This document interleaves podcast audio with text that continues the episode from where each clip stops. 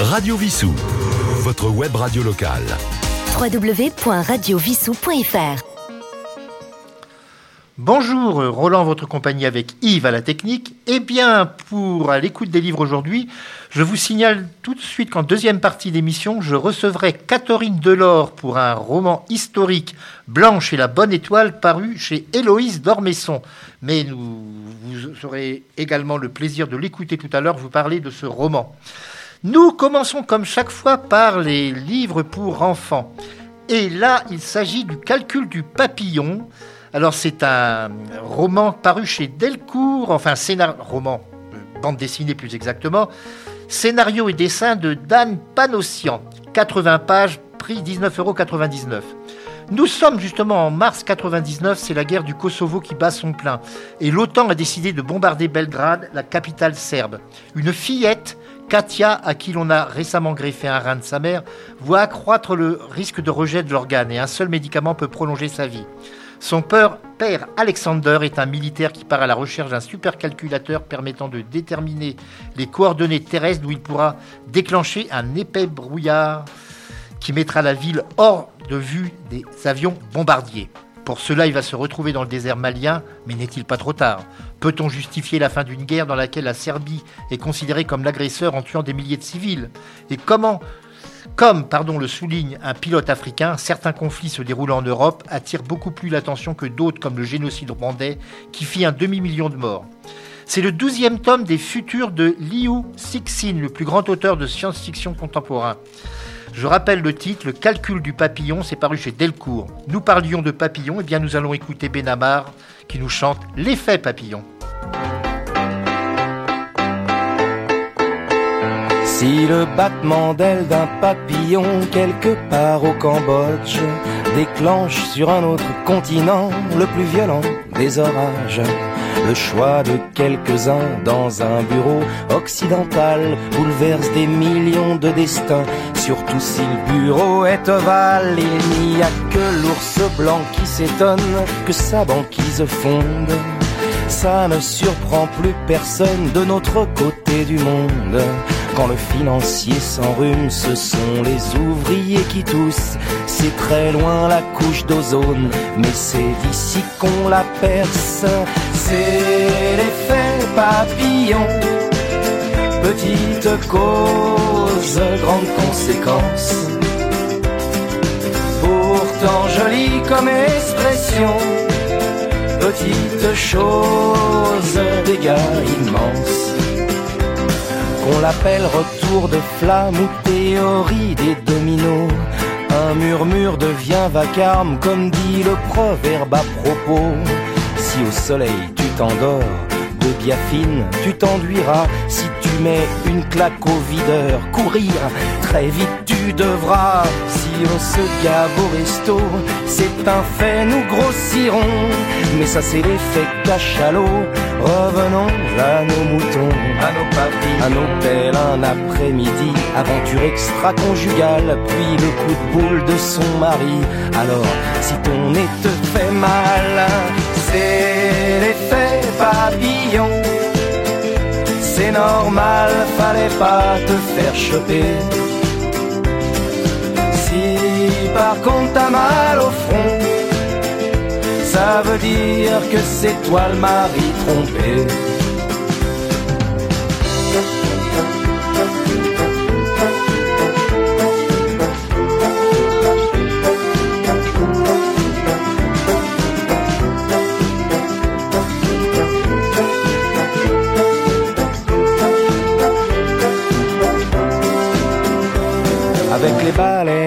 Fabrique du rouge à lèvres, des crèmes pour filles.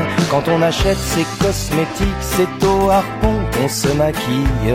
Si tu fais la tournée des bars demain, tu sais que t'auras du mal pour récupérer à 8 heures ton permis au tribunal. C'est l'effet papillon, petite cause, grande conséquence pourtant jolie comme expression. Petite chose, dégâts immense. Le papillon s'envole, le papillon s'envole, tout bas de l'aile. Le papillon s'envole, le papillon s'envole.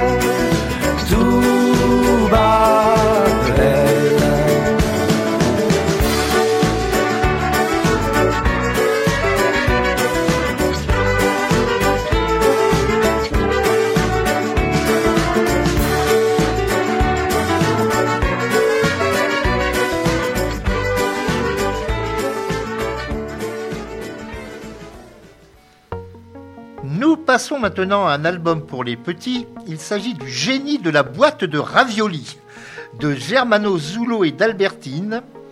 Alors c'est paru à la joie de lire, 40 pages, 12,90 euros. Alors dans les contes des mille et une nuits, les, les, génies se trouvaient dans des objets originaux comme par exemple une lampe à huile, pour le cas d'Aladin. Les temps ont changé, les héros ne vivent plus à Bagdad mais dans un HLM de banlieue. C'est le cas d'Armand, un ouvrier travaillant dans la chaîne d'une usine de boîtes de ravioli donc. Sa vie est bien monotone et ses repas tout autant, puisqu'il dîne souvent d'un des plats venant de la société l'employant. Mais un jour, oh surprise, le génie de la boîte de ravioli va apparaître au lieu des petits carrés de pâte farcie à la viande et lui proposer d'exaucer deux vœux, pas trois comme autrefois, c'est-à-dire il deviendra d'un les génies. Que va-t-il choisir? La vie éternelle, la richesse? Eh bien non. Ces souhaits seront beaucoup plus simples comme le découvriront les jeunes lecteurs. C'est donc un conte pour les enfants d'aujourd'hui qui les incitera peut-être à regarder le fond des boîtes avant de les mettre à la poubelle. Le génie de la boîte de ravioli, s'est paru à la joie de lire. Puisque nous parlions tout à l'heure de génie, bah, nous avons évoqué Aladdin et nous allons écouter une des chansons de la comédie musicale, c'est Ce rêve bleu.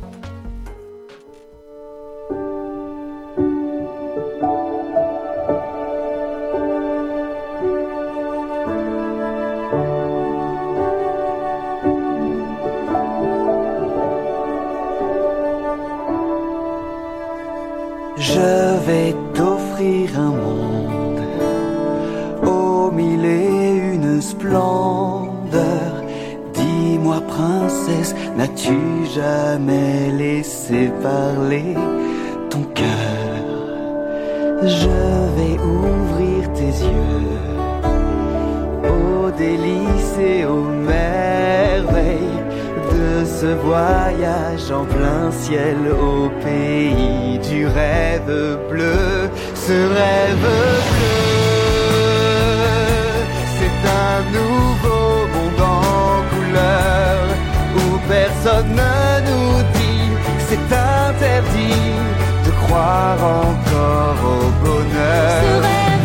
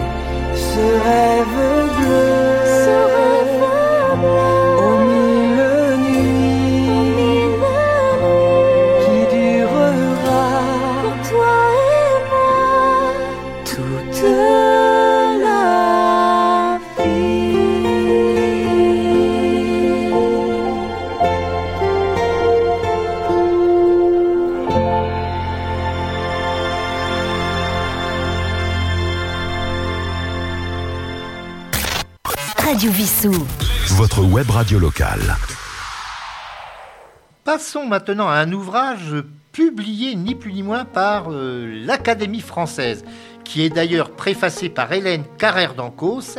C'est Académie française dire ne pas dire du bon usage de la langue française et c'est paru chez Philippe Ray. Doit-on dire pallier au mal ou pallier le mal? Comment remplacer les anglicismes cluster, cozy, turnover? Que faire de ces tics de langage qui nous ont envahis? Par exemple, on entend souvent j'avoue, de base, c'est culte, du coup, ou alors c'est clair. Enfin bref. Pourquoi ne t-on pas dire euh, à la place, par exemple, euh, délai rapide ou. Enfin, il y a on ne doit pas le dire justement, délai rapide, parce que c'est un pléonasme ou il y en a beaucoup comme ça. Et avec près de 1000 entrées, ce livre sans équivalent est appelé à devenir un ouvrage de référence. Emploi fautif, abus de sens, néologisme ou anglicisme, aux difficultés les plus variées, les linguistes du Quai Conti apportent des explications claires et argumentées. Les multiples interrogations sur l'omniprésence d'un vocabulaire technologique ou sur l'irruption des mots étrangers, véhiculés par les médias et la mondialisation, trouvent ici des réponses passionnantes. Car l'Académie française, loin d'être un gendarme, est aussi attentive à la nécessité d'enrichissement de la langue, autant qu'à la lutte contre l'appauvrissement du vocabulaire. Alors ce livre, donc, c'est Dire ou ne pas dire du bon usage de la langue française. C'est paru chez Philippe Ray. Alors c'est un ouvrage de 688 pages, 24 euros. Eh bien, nous allons continuer à parler de la langue française avec Yves Duteil qui nous chante La langue de chez nous.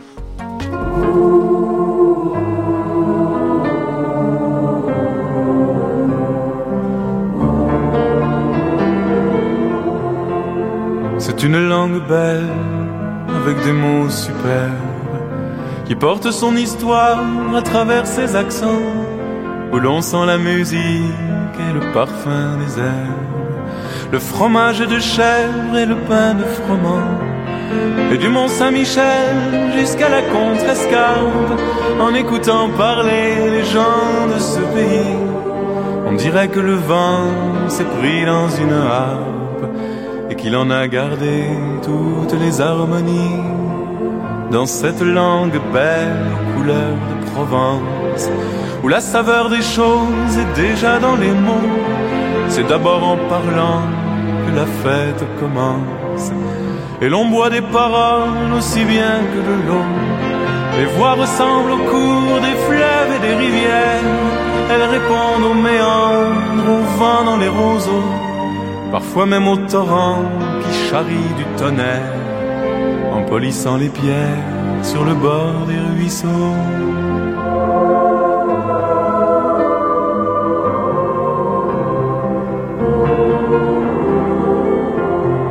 C'est une langue belle à l'autre bout du monde, une bulle de France au nord d'un continent, sertie dans un étau, mais pourtant si féconde enfermée dans les glaces au sommet d'un volcan.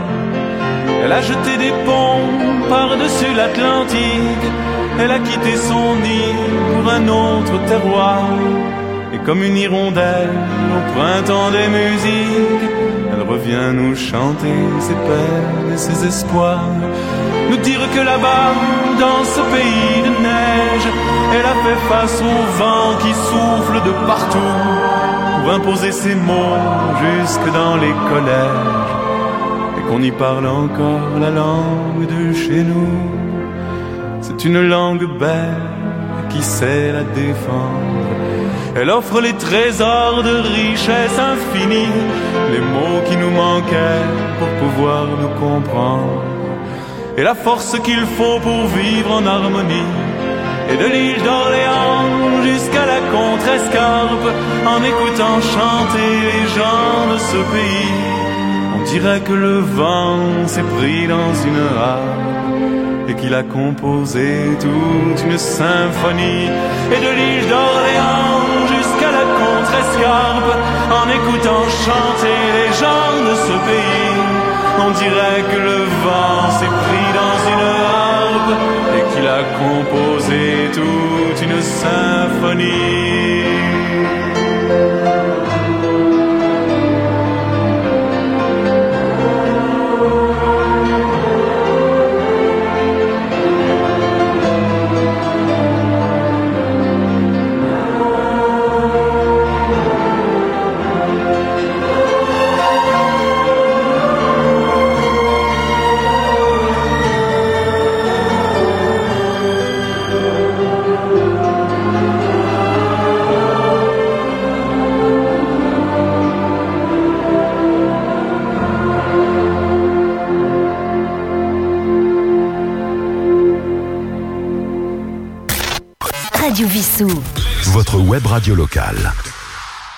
Nous passons maintenant à un ouvrage très intéressant de Claude Guillon-Fray. Alors Claude Guillon-Fray sera peut-être dans quelques semaines invité de cette émission, mais ça c'est encore euh, pas certifié, ce n'est pas encore confirmé.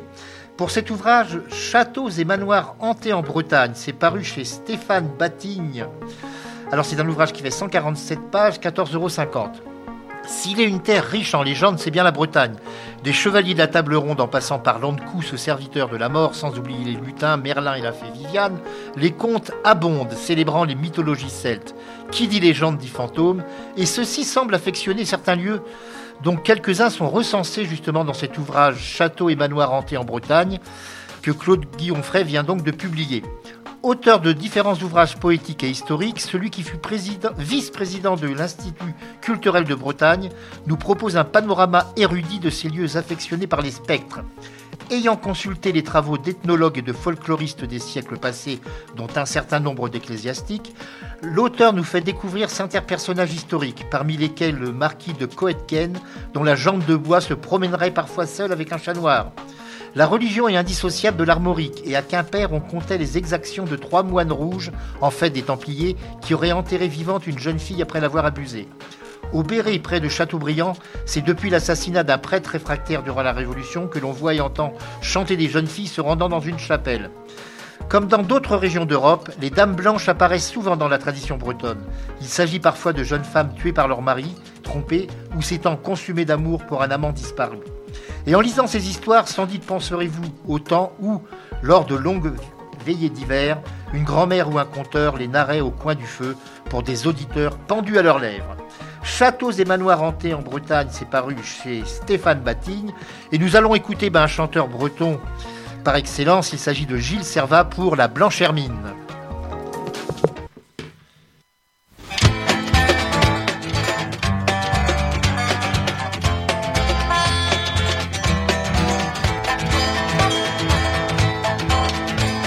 J'ai rencontré ce matin, devant la haie de mon champ, une troupe de marins, d'ouvriers, de paysans. Où allez-vous, camarades, avec vos fusils chargés? Nous tendrons des embuscades, viens rejoindre notre armée. La voilà la blanche hermine, vive la mouette et la jonc. La voilà la blanche hermine, vive Fougère et Clisson. Où allez-vous, camarades, avec vos fusils chargés Nous tendrons des embuscades, viens rejoindre notre armée. Mamie dit que c'est folie d'aller faire la guerre aux Francs, mais je dis que c'est folie d'être enchaîné plus longtemps. La voilà la blanche hermine, vive la mouette et la jonc. La voilà la blanche hermine, vive Fougère et Clisson. Mamie dit que c'est folie d'aller faire la guerre aux Francs, mais je dis que c'est folie d'être enchaîné plus longtemps. Elle aura bien de la peine pour élever les enfants, elle aura bien de la peine car je m'en vais pour longtemps. La voilà la blanche hermine, vive la mouette et la jonc. La voilà la blanche hermine, vive Fougère et Clisson. Elle aura bien de la peine pour élever les enfants. Elle aura bien de la peine car je m'en vais pour longtemps. Je viendrai à la nuit noire tant que la guerre durera. Comme les femmes en noir, triste et seule, elle m'attendra. La voilà la blanche hermine, vive la mouette et la jonc. La voilà la blanche hermine, vive Fougère et Clisson. Je viendrai à la nuit noire tant que la guerre durera. Comme les femmes en noir, triste et seule, m'attendra. Et sans doute pense-t-elle que je suis en déraison de la voir, mon cœur se serre là-bas devant la maison. La voilà la blanche hermine, vive la mouette et la. La voilà la blanche hermine, vive Fougère et Clisson. Et sans doute pense-t-elle que je suis en déraison de la voir, mon cœur se serre là-bas devant la maison. Et si je meurs à la guerre, pourra-t-elle me pardonner d'avoir préféré ma terre à l'amour qu'elle me donnait? La voilà la blanche hermine, vive la mouette des lachons. La voilà la blanche hermine, vive Foucher et Clisson. Si je meurs à la guerre, pourra-t-elle me pardonner d'avoir préféré ma terre à l'amour qu'elle me donnait? J'ai rencontré ce matin, devant la haie de mon champ, une troupe de marins, d'ouvriers, de paysans. La voilà la blanche hermine, vive la mouette et la jonc. La voilà la blanche hermine, vive Fougère et Clisson.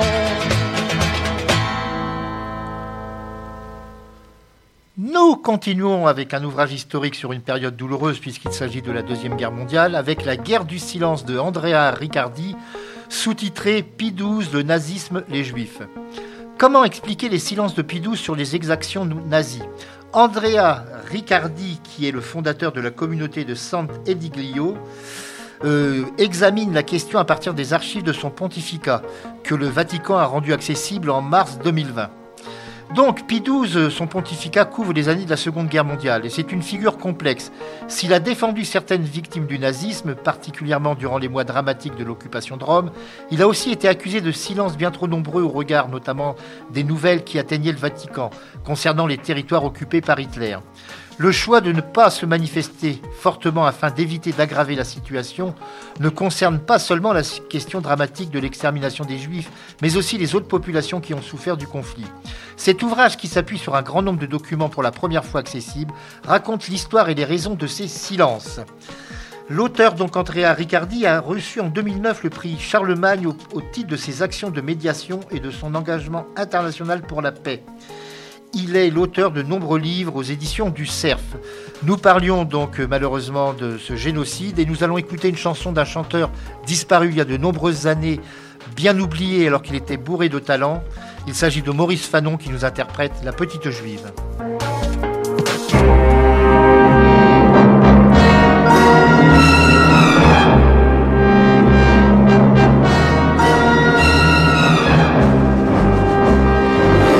Ce monde borné de quel entre-deux-guerres, où ceux qui font les lois les troussaient par derrière, nous n'avions que cinq ans du pain sec au dessert, pour cinq lettres de trop ou un P de travers.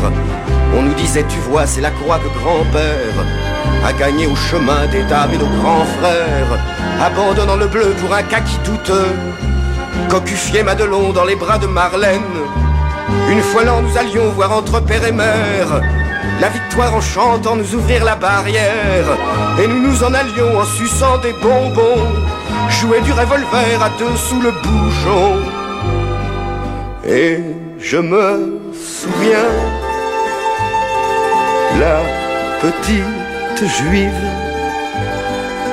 elle me disait, viens, elle était jolie, on faisait des bêtises où on ne faisait rien.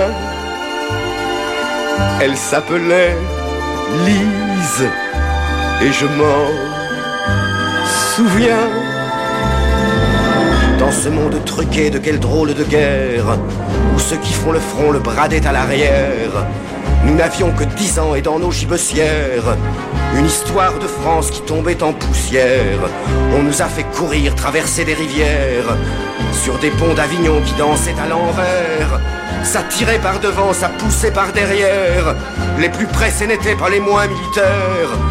On nous a fait chanter pour un ordre nouveau d'étranges marseillaises de petites vertus qui usaient de la France comme d'un rince-cul et s'envoyaient en l'air aux portes des ghettos.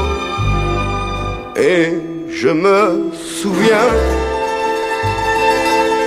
la petite juive, on lui a dit, viens, elle était jolie, elle a fait sa valise, un baiser de la main, elle s'appelait Lise il n'en reste rien. Dans ce monde morné d'avant quelle autre guerre, où le Japon blessé lèche encore son cancer, dans ce monde sceptique où ceux qui ont la foi ne savent plus si Dieu est devant ou derrière, dans ce monde d'argent où la banque surnage, comme un poisson ventre qui attend le naufrage, nous n'avons que 30 ans, sainte horreur de la guerre, et pourtant nous n'avons pas cessé de la faire. On nous a fait marner de Djebel en rizière, de Carib dans Silla, de cuvette en civière, comme si nous n'avions pas autre chose à faire qu'à montrer nos faisceaux aux quatre coins de la terre. Et je me souviens, la petite juive, elle me disait, viens, elle était jolie, on faisait des bêtises où on ne faisait rien. Elle s'appelait Lise et je m'en souviens.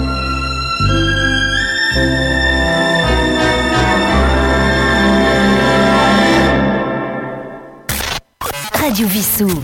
Votre web radio locale. Je vous rappelle qu'en deuxième partie d'émission, euh, nous écouterons Catherine Delors nous parler de son ouvrage Blanche et la bonne étoile, paru chez Élosise d'Ormesson. C'est un roman historique passionnant.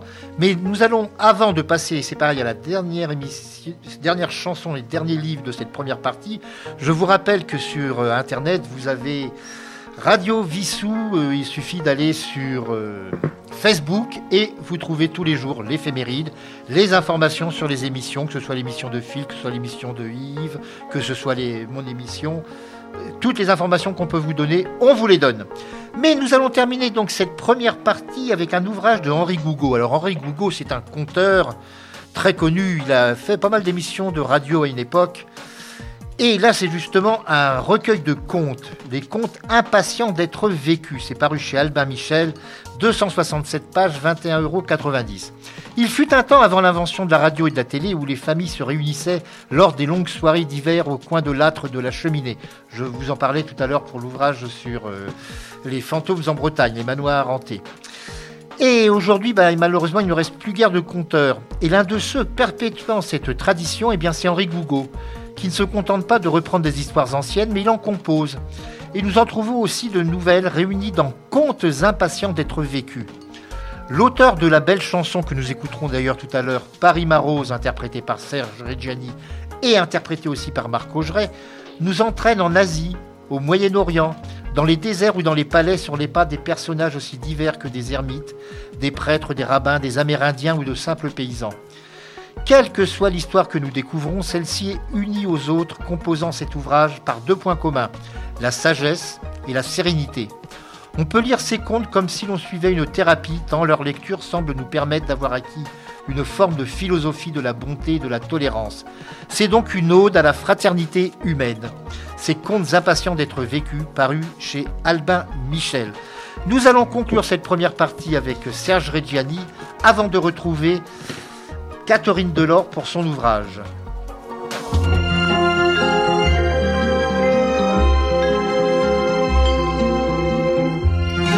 Passent les jours et passent les semaines, ni temps passé, ni les amours reviennent.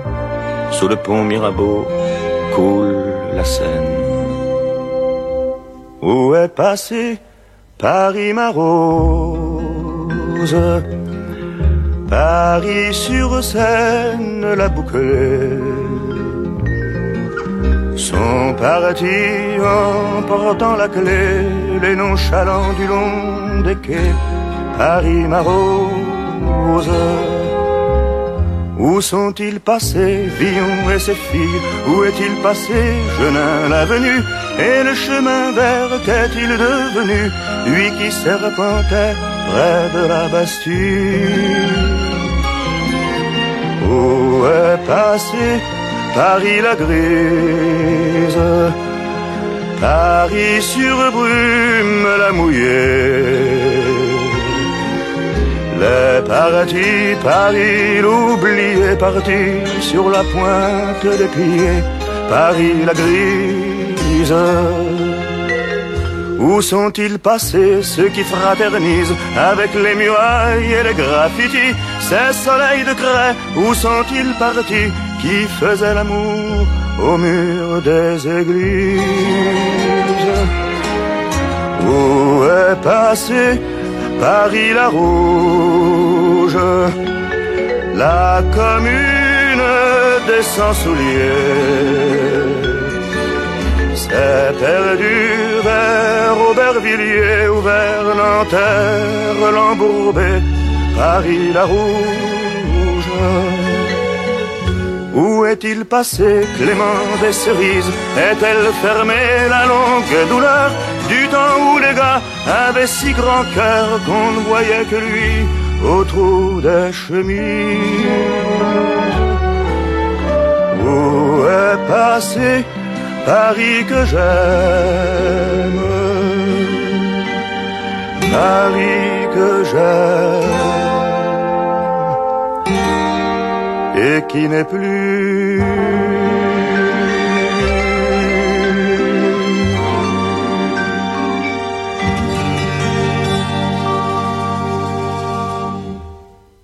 Radio Vissou, votre web radio locale. www.radiovissou.fr Voici donc la deuxième partie d'À l'écoute des livres et j'ai le grand plaisir d'être en compagnie par téléphone avec Catherine Delors pour un ouvrage paru chez Héloïse d'Ormesson, Blanche et la bonne étoile. Alors, quelques éléments biographiques. Catherine Delors est passionnée d'histoire, d'ailleurs vous allez pouvoir le constater en écoutant cette émission. Elle est avocate franco-américaine et elle vit entre Paris et Los Angeles.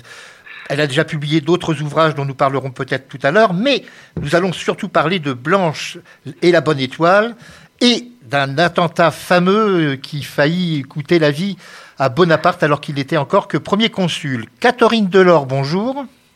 Bonjour. Alors je suis très content de vous avoir parce que les romans historiques, c'est une de mes passions, c'est un de mes péchés mignons, dirais-je. Et là, nous sommes vraiment dans l'histoire et dans le roman avec cet ouvrage. Alors, nous sommes, c'est la veille de la veille de Noël 1800. Oui. Napoléon, enfin celui qu'on n'appelait pas encore Napoléon, qu'on appelait encore Bonaparte, puisqu'il n'était pas encore empereur que premier consul, va passer une soirée euh, comme euh, ça se faisait assez souvent, plus peut-être que maintenant qu'à notre époque, il allait à l'opéra. Alors l'opéra qui ne se trouvait pas au même endroit qu'à notre époque, bien évidemment. Oui, absolument. L'opéra de l'époque était à côté du palais royal actuel palais égalité à l'époque. Donc euh, oui, c'était non seulement une représentation à, à l'opéra, mais c'était l'événement musical de la saison. Donc c'était un, un, événement auquel euh, toute la haute société parisienne devait assister. Donc c'était une œuvre de Joseph Haydn. Voilà, la création du monde qui est, très beau et euh, donc euh, événement musical. Euh, tout le monde qui était quelqu'un dans la société parisienne se devait d'y assister et bien entendu le premier consul Bonaparte et sa famille d'ailleurs. Il y allait dans sa maison, dans sa voiture, il y avait Hortense de Beauharnais, sa belle-fille. Et euh, Joséphine suivait dans une autre voiture, donc il y avait tout un cortège de voitures, un cortège officiel. Bien sûr. Et ils vont passer par une rue, alors qui n'existe plus au jour de nos jours, la rue Saint-Nicaise. Ah ben, elle n'existe plus justement parce qu'elle a été détruite par l'explosion. Bien sûr. Et justement, il va y avoir une charrette euh, qui va exploser. Miraculeusement, euh, Bonaparte, il y aura un certain nombre de morts, vous allez en parler, mais lui n'a pratiquement rien. Non, il n'est pas une égratignure en fait. Choqué, peut-être quand même, on peut dire qu'il a été choqué, certainement. Euh, je sais pas. Il, quand il est arrivé à l'opéra, parce qu'il est arrivé à l'opéra, il était très en colère. Bah, c'est euh, moins qu'on puisse dire. il n'était pas en état de choc, il était en état de fureur.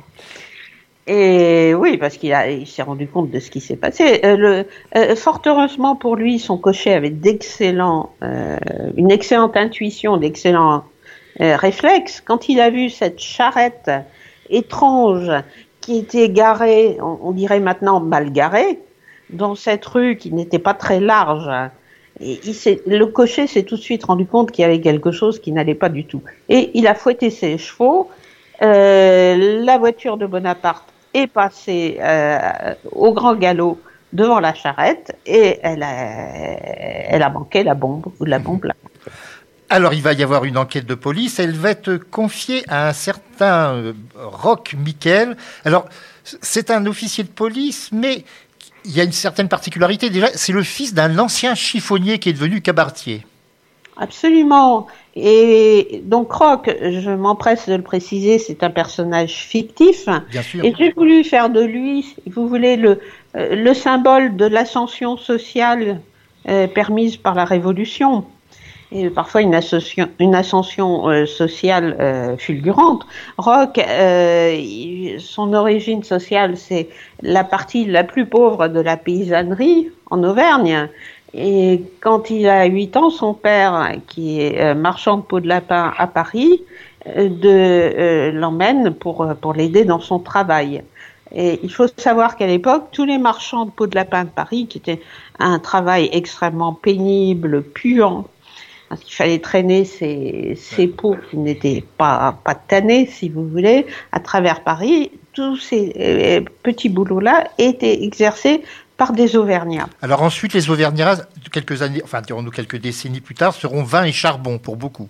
Voilà, et on voit déjà un peu cette, euh, cette évolution dans, dans l'ascension sociale du, du, père Miquel qui devient cabaretier. Mais euh, à l'époque, les Auvergnats, c'était pas du tout euh, les Bougnats qu'on a connus des décennies plus tard, qui étaient déjà des bourgeois, des gens qui avaient une certaine aisance, même s'ils travaillaient extrêmement dur. Là, à l'époque euh, de la Révolution, au XVIIIe siècle, au début du XIXe siècle, les Bougnats, c'était une sorte, les Auvergnats, c'était une sorte de sous-prolétariat urbain c'est-à-dire les porteurs d'eau étaient auvergnats, les marchands de peau de lapin étaient auvergnats. Euh, J'en décris un autre dans le roman qui tient, il y a une espèce de, de planche à roulettes euh, sur lequel il loue le passage parce que les rues de Paris n'étaient pas pavées, la plupart. Donc, en cas de pluie, c'était les rues se transformaient en torrents de boue. Donc, il y avait des Auvergnats qui tiraient une espèce de petite planche à roulettes pour que les gens puissent passer, les piétons puissent traverser sans être euh, enfoncés euh, jusqu'aux genoux dans la gadoue. Donc c'était le genre de boulot que faisaient les Auvergnats. Alors il y a une autre euh, région qui était spécialisée dans un autre métier, c'était les, les, petits Savoyards qui étaient ramoneurs. Mais on ne va pas en parler aujourd'hui, ce n'est pas le thème. Non, mais il va... a raison, c'est tous ces, ces provinciaux qui viennent à Paris, de milieux très pauvres, pour essayer de gagner quelques sous. Alors, à la tête de la police, c'est Fouché, bien évidemment. Et il y a également le préfet de police. Alors, le préfet de police, on dira qu'il n'est pas aussi intelligent, loin de là, que Fouché. C'est même un incapable, peut-on dire. Euh, oui, c'est un incapable, mais il faut dire qu'il y avait très peu de gens qui étaient aussi intelligents que Fouché. Euh, Fouché, c'est un, type extrêmement retors. Quelqu'un qui a une mainmise complète sur la police et dont Bonaparte se méfie énormément, et à juste titre d'ailleurs, parce que c'est euh, Fouché éventuellement euh, à, la fin de l'Empire sera le fossoyeur de l'Empire, mais pour l'instant on n'en est pas là. Euh, Fouché c'est quelqu'un, euh, ses mémoires sont d'une lecture extrêmement intéressante, c'est quelqu'un qui essentiellement euh, méprise Bonaparte, un militaire qu'il estime beaucoup moins intelligent que lui, et euh, on voit, il joue avec Bonaparte dans le roman. Il le provoque. il, il, prend beaucoup de plaisir. L'enquête va être orientée par le préfet de police qui, enfin, sur ordre bien évidemment, qui dit ça, ce sont les jacobins, c'est-à-dire les anciens révolutionnaires qui sont à, l'origine de l'attentat, alors qu'en fin de compte, non, ce sont les royalistes. Mais il va y avoir déjà ce, ce problème, parce que Roch, lui, soupçonne déjà les royalistes. Oui, absolument. Il a raison. Et euh, pourquoi est-ce que le préfet euh, euh, part après les Jacobins? C'est parce que Bonaparte, quand il arrive à l'opéra, furieux, comme je l'ai dit tout à l'heure, Bonaparte accuse à haute voix les Jacobins de la responsabilité de l'attentat. Alors, comme le préfet de police n'est pas du genre à faire des vagues et à s'opposer à l'opinion de Bonaparte telle qu'elle est exprimée en public et de manière aussi forte, le préfet part euh, complètement contre les jacobins et néglige totalement la piste des royalistes. Alors, votre ouvrage s'appelle Blanche et la bonne étoile, et nous allons parler de Blanche, qui, à cette époque, est la maîtresse de Rock. Et elle, a, alors, elle aussi, bon, elle est mariée avec un très riche banquier, mais elle a des origines elle-même un peu douteuses. Tout à l'heure, vous parliez du palais royal, du palais égalité. C'est l'endroit où se trouvaient les bordels de luxe de Paris. Et sa mère en tient un. Euh, non, euh, euh, la, maman de Blanche tient un tripot. Un tripot. Bon, enfin bon, c'était souvent on trouvait les uns et les autres assez mêlés. Ah ben, on trouvait les uns et les autres, mais c'est quand même pas la même chose. Le tripot, c'est la maison de jeu. Et, effectivement, dans le voisinage du Palais Royal, il y a énormément de prostituées. Il s'agit d'une prostitution de luxe, hein, parce que j'ai essayé de montrer euh, dans Paris la prostitution euh, de luxe du Palais Royal, qui est à l'époque le Palais Égalité, et la prostitution qui n'est pas du tout de luxe de la rue Tirboudin qui est maintenant la rue Marie-Stuart. Tire-Boudin, c'est pas, c'est évocateur, disons. Bah, d'ailleurs, on, voit un personnage à un moment, une jeune fille, dirons-nous, sa mère l'encourage de venir coucher avec elle-même et son amant. Oui, ah, oui, oui, oui, oui, euh, qui est aussi l'amant, qui est aussi son frère. En plus, oui, c'est vraiment, c'est vraiment ce qu'on peut appeler un peu vulgairement les familles tuyaux de poil, comme on disait autrefois. Euh, oui, enfin, c'est c'est une chose abominable, c'est de l'inceste, de l'inceste forcé pour cette pauvre jeune fille. Oui, elle est obligée de coucher avec son oncle et avec sa mère dans le même lit. Et, ça, aussi, c'est vrai. Ça, aussi, ça fait partie de l'enquête de, de la rue Saint-Nicaise qui est préservée parfaitement dans les archives de la police. Donc on voit très bien comment l'enquête a été menée. Évidemment, j'ai été obligée de simplifier, mais tout ce qui, ce que je raconte dans le livre sur l'enquête est tiré des archives. Bien sûr. Alors Blanche, bon, c'est un personnage assez particulier. On ne va pas trop trop en dire pour ne pas trop dévoiler, euh, dirons-nous l'intrigue, mais c'est bon, elle, est tombée probablement après amoureuse de, de Rock, mais à, l'origine c'était plus euh, par calcul que par euh, amour. Bah oui, enfin au moment où on les rencontre, c'est-à-dire le 24 décembre 1800 je crois qu'ils sont tous les deux très amoureux.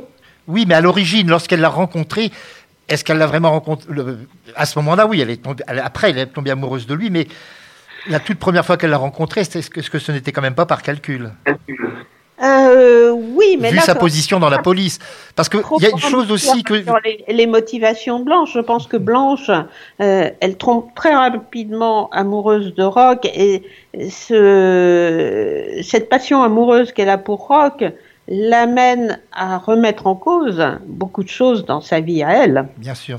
Et alors une chose aussi que j'ai oublié de préciser, en, tant que policier, Rock va faire la tournée des tripots, dont celui de la mer, pour, pour euh, faire une je dirais pas du racket, mais une sorte de protection en allant chercher de l'argent auprès des, patrons de tripots. Et probablement des patrons de bordel aussi, d'ailleurs. Ah bah oui, oui, oui, on le voit d'ailleurs passer par les bordels, oui. Euh, comme, euh, je dirais pas que ça se passe toujours, hein, loin de là, mais euh, pendant très longtemps, euh, les, bonnes œuvres de la police, en, l'occurrence, la caisse noire, nous dirons, de Fouché, était alimentée par les contributions plus ou moins obligatoire de, ces établissements-là, Tripot et Bordel. Fouché avait amassé une caisse noire, il en parle lui-même dans ses mémoires, euh, quelque chose de phénoménal. Alors, euh, élément euh, de cette histoire qui est tout à fait historique et qui, qui les rend, on peut dire, antipathiques, c'est que dirons-nous, le royaliste qui a organisé cela va demander à une gamine de tenir le cheval en sachant très bien euh, qui va euh, de la charrette qui va exploser, en sachant très bien que la gamine va être tuée. Oui, il la condamne à mort, en fait, cette, euh, cette gamine. Oui, c'est l'un des éléments les plus marquants pour moi de, cette affaire. C'est le sacrifice qui est fait par cet homme de, cette petite fille qui est très pauvre il lui propose une pièce d'argent, ce qui, qui, est quelque chose de merveilleux pour elle. C'est une petite marchande des rues. Elle vend des petits pains dans les rues. et, donc, elle est ravie d'aller tenir la. Pour avoir un peu d'argent, bien sûr, en tenant simplement le rêne d'un cheval, c'est pas trop fatigant, effectivement. Mais... oui, effectivement, c'est pas fatigant. elle comprend pas très bien ce qui se passe. Elle est oui, et elle va être délibérément euh, sacrifiée euh, de sang-froid par l'un des conjurés pour assurer le succès de la conspiration de la rue Nicaise, qui ah. en fait est un, flop complet. Oui, alors rappelons quand même qui est à l'origine, un personnage historique qui a fini quelques temps plus tard sous la guillotine lorsqu'il a été arrêté, c'est Georges Cadoudal. Voilà, c'est Georges, que dans le roman on appelle Georges, et ça je n'ai rien inventé. À l'époque, euh, quand vous lisez les archives de la préfecture, quand même Bonaparte parle de Cadoudal, on parle de Georges. Donc c'est quelqu'un qui a une stature, un charisme extraordinaire, et c'est lui qui dirige effectivement de loin la conspiration. Euh, Bonaparte lui avait même proposé un grade de général à une époque. Oui, oui, oui. Bonaparte l'a euh, convoqué aux Tuileries en lui disant ralliez-vous à moi, euh, je vous donne euh, beaucoup d'or et un grade de général dans l'armée l'armée régulière. Et Cadoudal le refuse avec mépris. Lui aussi, il méprise Bonaparte. Pour lui, Bonaparte n'est qu'un parvenu, un militaire aux dents longues, et il va pas euh, renier son roi, c'est un royaliste convaincu, pour un, ambitieux qu'il méprise. Donc euh, oui, il, refuse avec, euh, avec mépris. Et Bonaparte aussi méprise Cadoudal. Et c'est pour ça que Cadoudal refuse de manière aussi abrupte c'est parce que Bonaparte lui ordonne d'accepter ces choses-là. Bien sûr. Pour, euh, pour Cadoudal, pour Georges, c'est impensable. Alors revenons, euh, comme je l'ai dit tout à l'heure, il ne faut pas trop dévoiler l'intrigue, mais toujours dans les faits historiques, ça va être un peu un prétexte pour faire juger des, des Jacobins dont beaucoup de gens innocents. Entre autres, il y aura.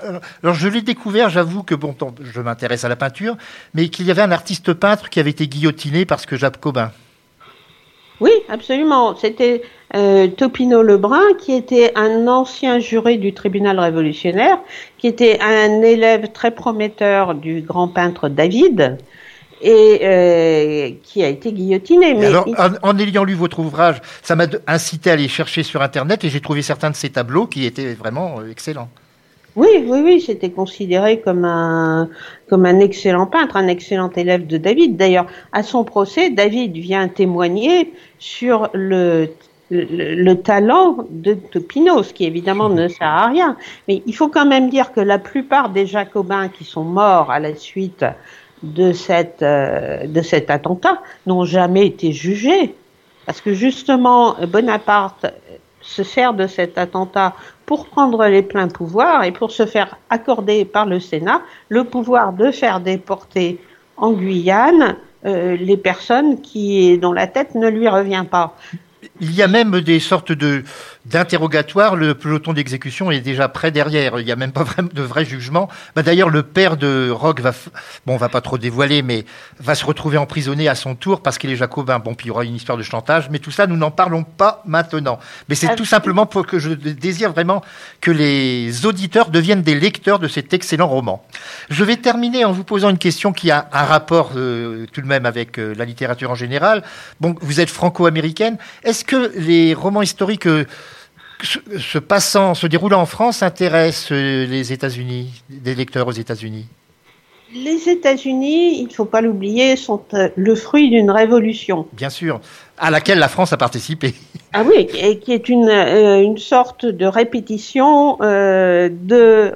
répétition à l'avance, répétition générale, si on peut dire, de la Révolution française. Donc les Américains sont fascinés par la Révolution française, la Grande Révolution, celle de 1789, parce que eux-mêmes, c'est un pays qui est né d'une révolution. Donc il y a des lecteurs pour des romans historiques. Euh, dont les vôtres, puisque vous avez été traduite euh, ou, vous avez écrit directement euh, en anglais pour certains de vos ouvrages. Traduite, hein, mes, deux premiers romans, je les ai écrits en anglais à l'origine, je suis plus, plus à l'aise dans l'écriture en langue anglaise qu'en langue française. Maintenant, je commence à m'habituer à écrire en français, si vous voulez. Bah, on, ne, on, ne, on, ne, sent aucune trace d'accent lorsque vous parlez. En tout cas. Merci. ah, c'est la vérité. Bien, bah écoutez, nous allons euh, donc terminer cet entretien. Alors, je, je vais rappeler que cet ouvrage s'appelle Blanche et la bonne étoile. C'est paru chez Héloïse Dormesson. L'auteur en est Catherine Delors. Alors, je signale que ce lundi, euh, puisque pour la première diffusion de cette émission, ce livre se trouve également sur le blog à l'écoute des livres.over-blog.com. Alors Catherine Delors, je vous remercie beaucoup. Nous allons conclure logiquement en écoutant l'ouverture de la création de Joseph Hagne, puisque c'est ce qu'allait voir euh, Bonaparte, mais en souhaitant qu'en écoutant cette musique, nous n'ayons pas un attentat près du studio. Merci à vous. Et merci à vous. Radio Vissou. Votre web radio locale.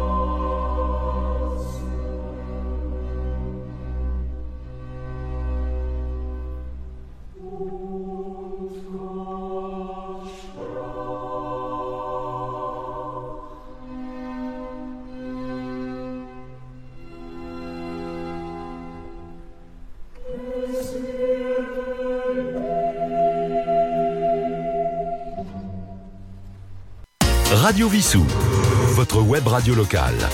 www.radiovissou.fr